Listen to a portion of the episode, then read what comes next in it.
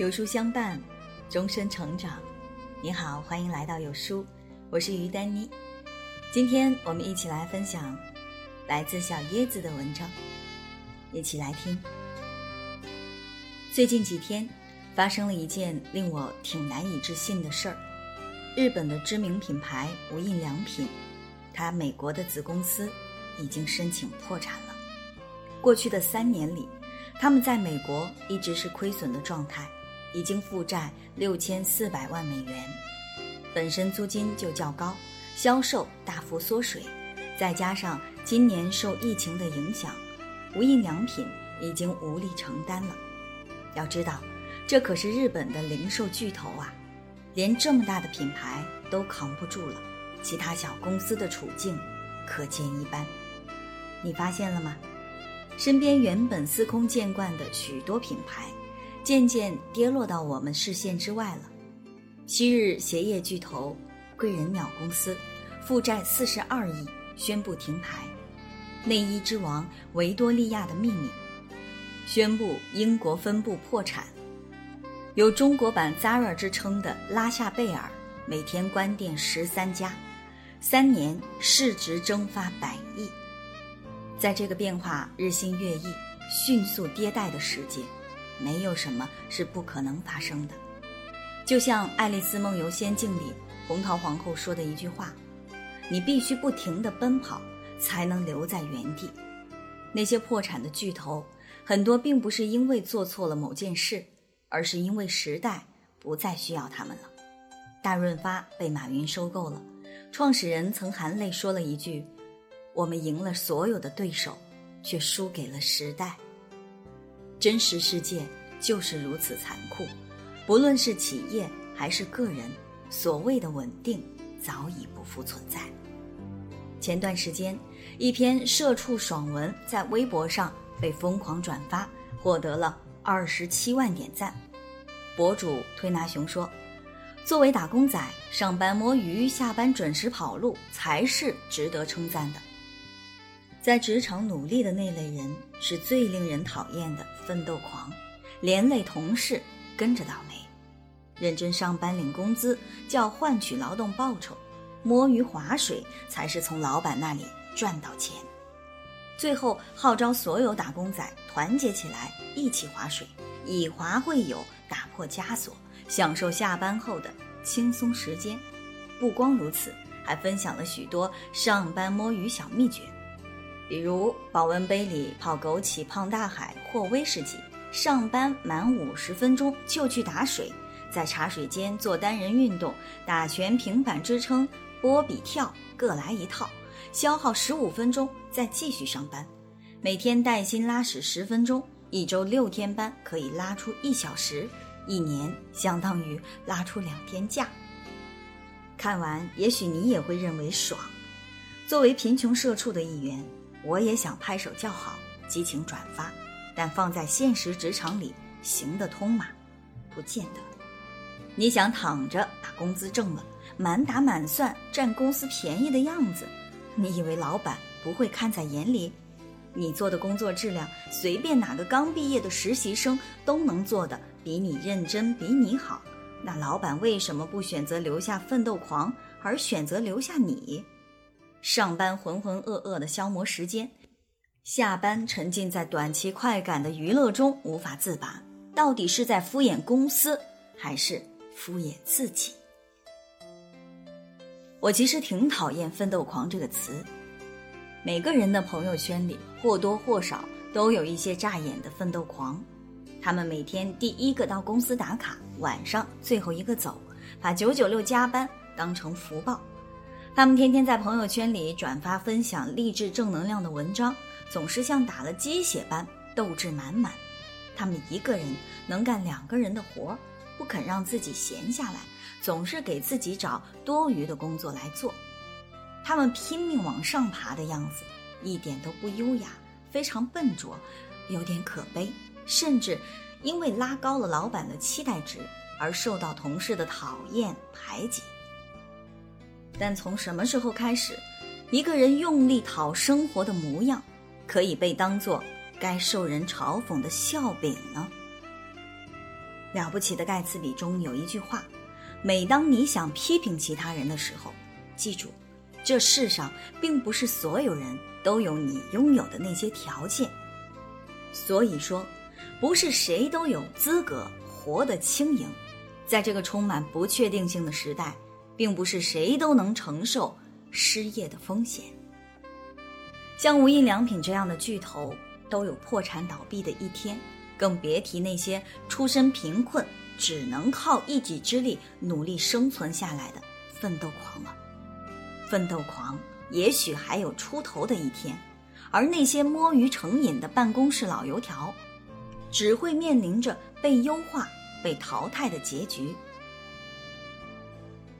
前几年认识了一个长得就特别乖乖女的姐姐，有次酒喝多了，就在那里掉眼泪。她说自己毕业后，在家人的安排下进入了一家国企，做的是很清闲的行政工作。刚进去的头几年，国企的福利让她特别满足，职工食堂都是不限量自助，海鲜肉类一应俱全，下午还提供酸奶、水果、小蛋糕，节假日还能领超市购物卡、电影票等补贴，上下班都不用打卡，干完手里的活就能刷手机做自己的事儿。想请假，只要打声招呼就可以走，这样的日子让他很舒适，不需要学习更多的技能，不需要跟别人竞争，轻轻松松就能领到工资。然而好景不长，那位姐姐所在的行业这几年形势一落千丈，而原本和家人有关系的那位领导也因被调职，无法再关照他。他只能看着自己工资条上的数字不断缩水，到最后甚至跌到了撑不起房租和日常开销的程度。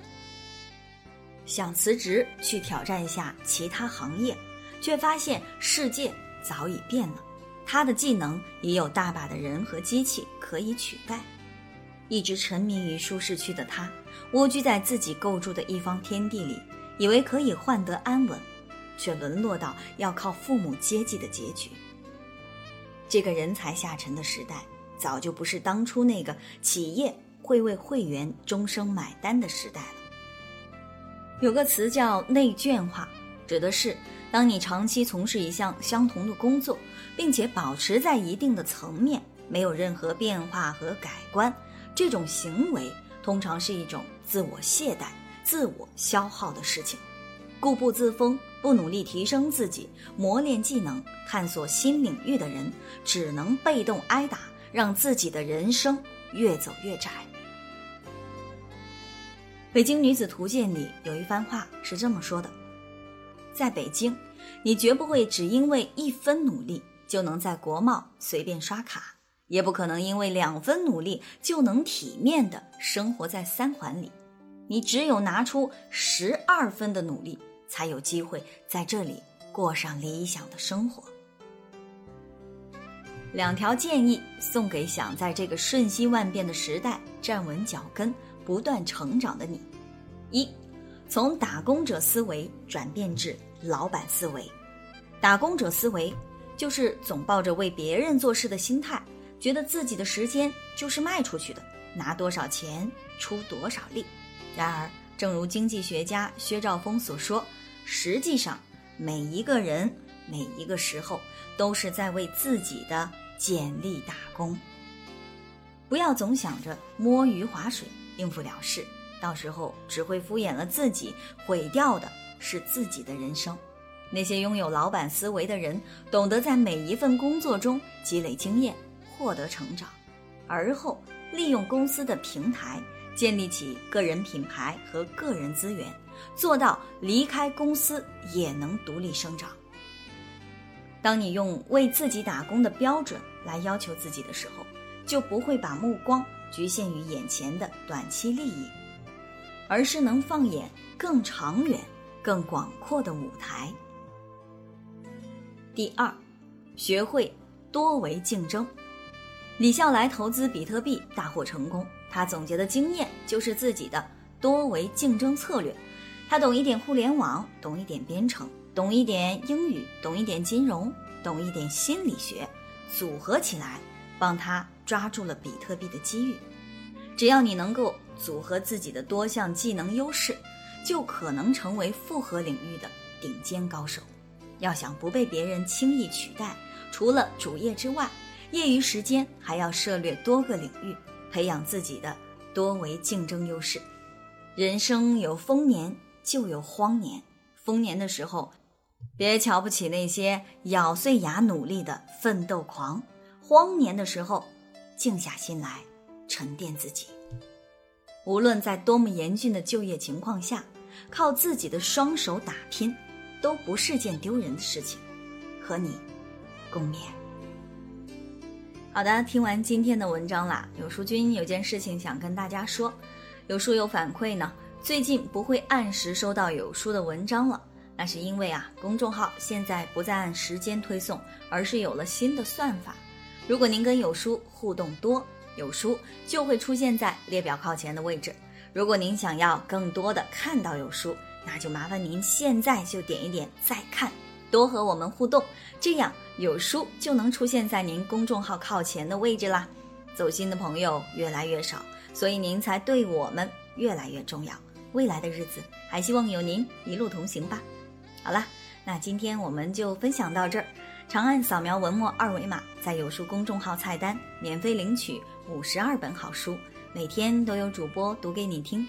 我是于丹妮，明天同一时间我们不见不散，拜拜。Thank you.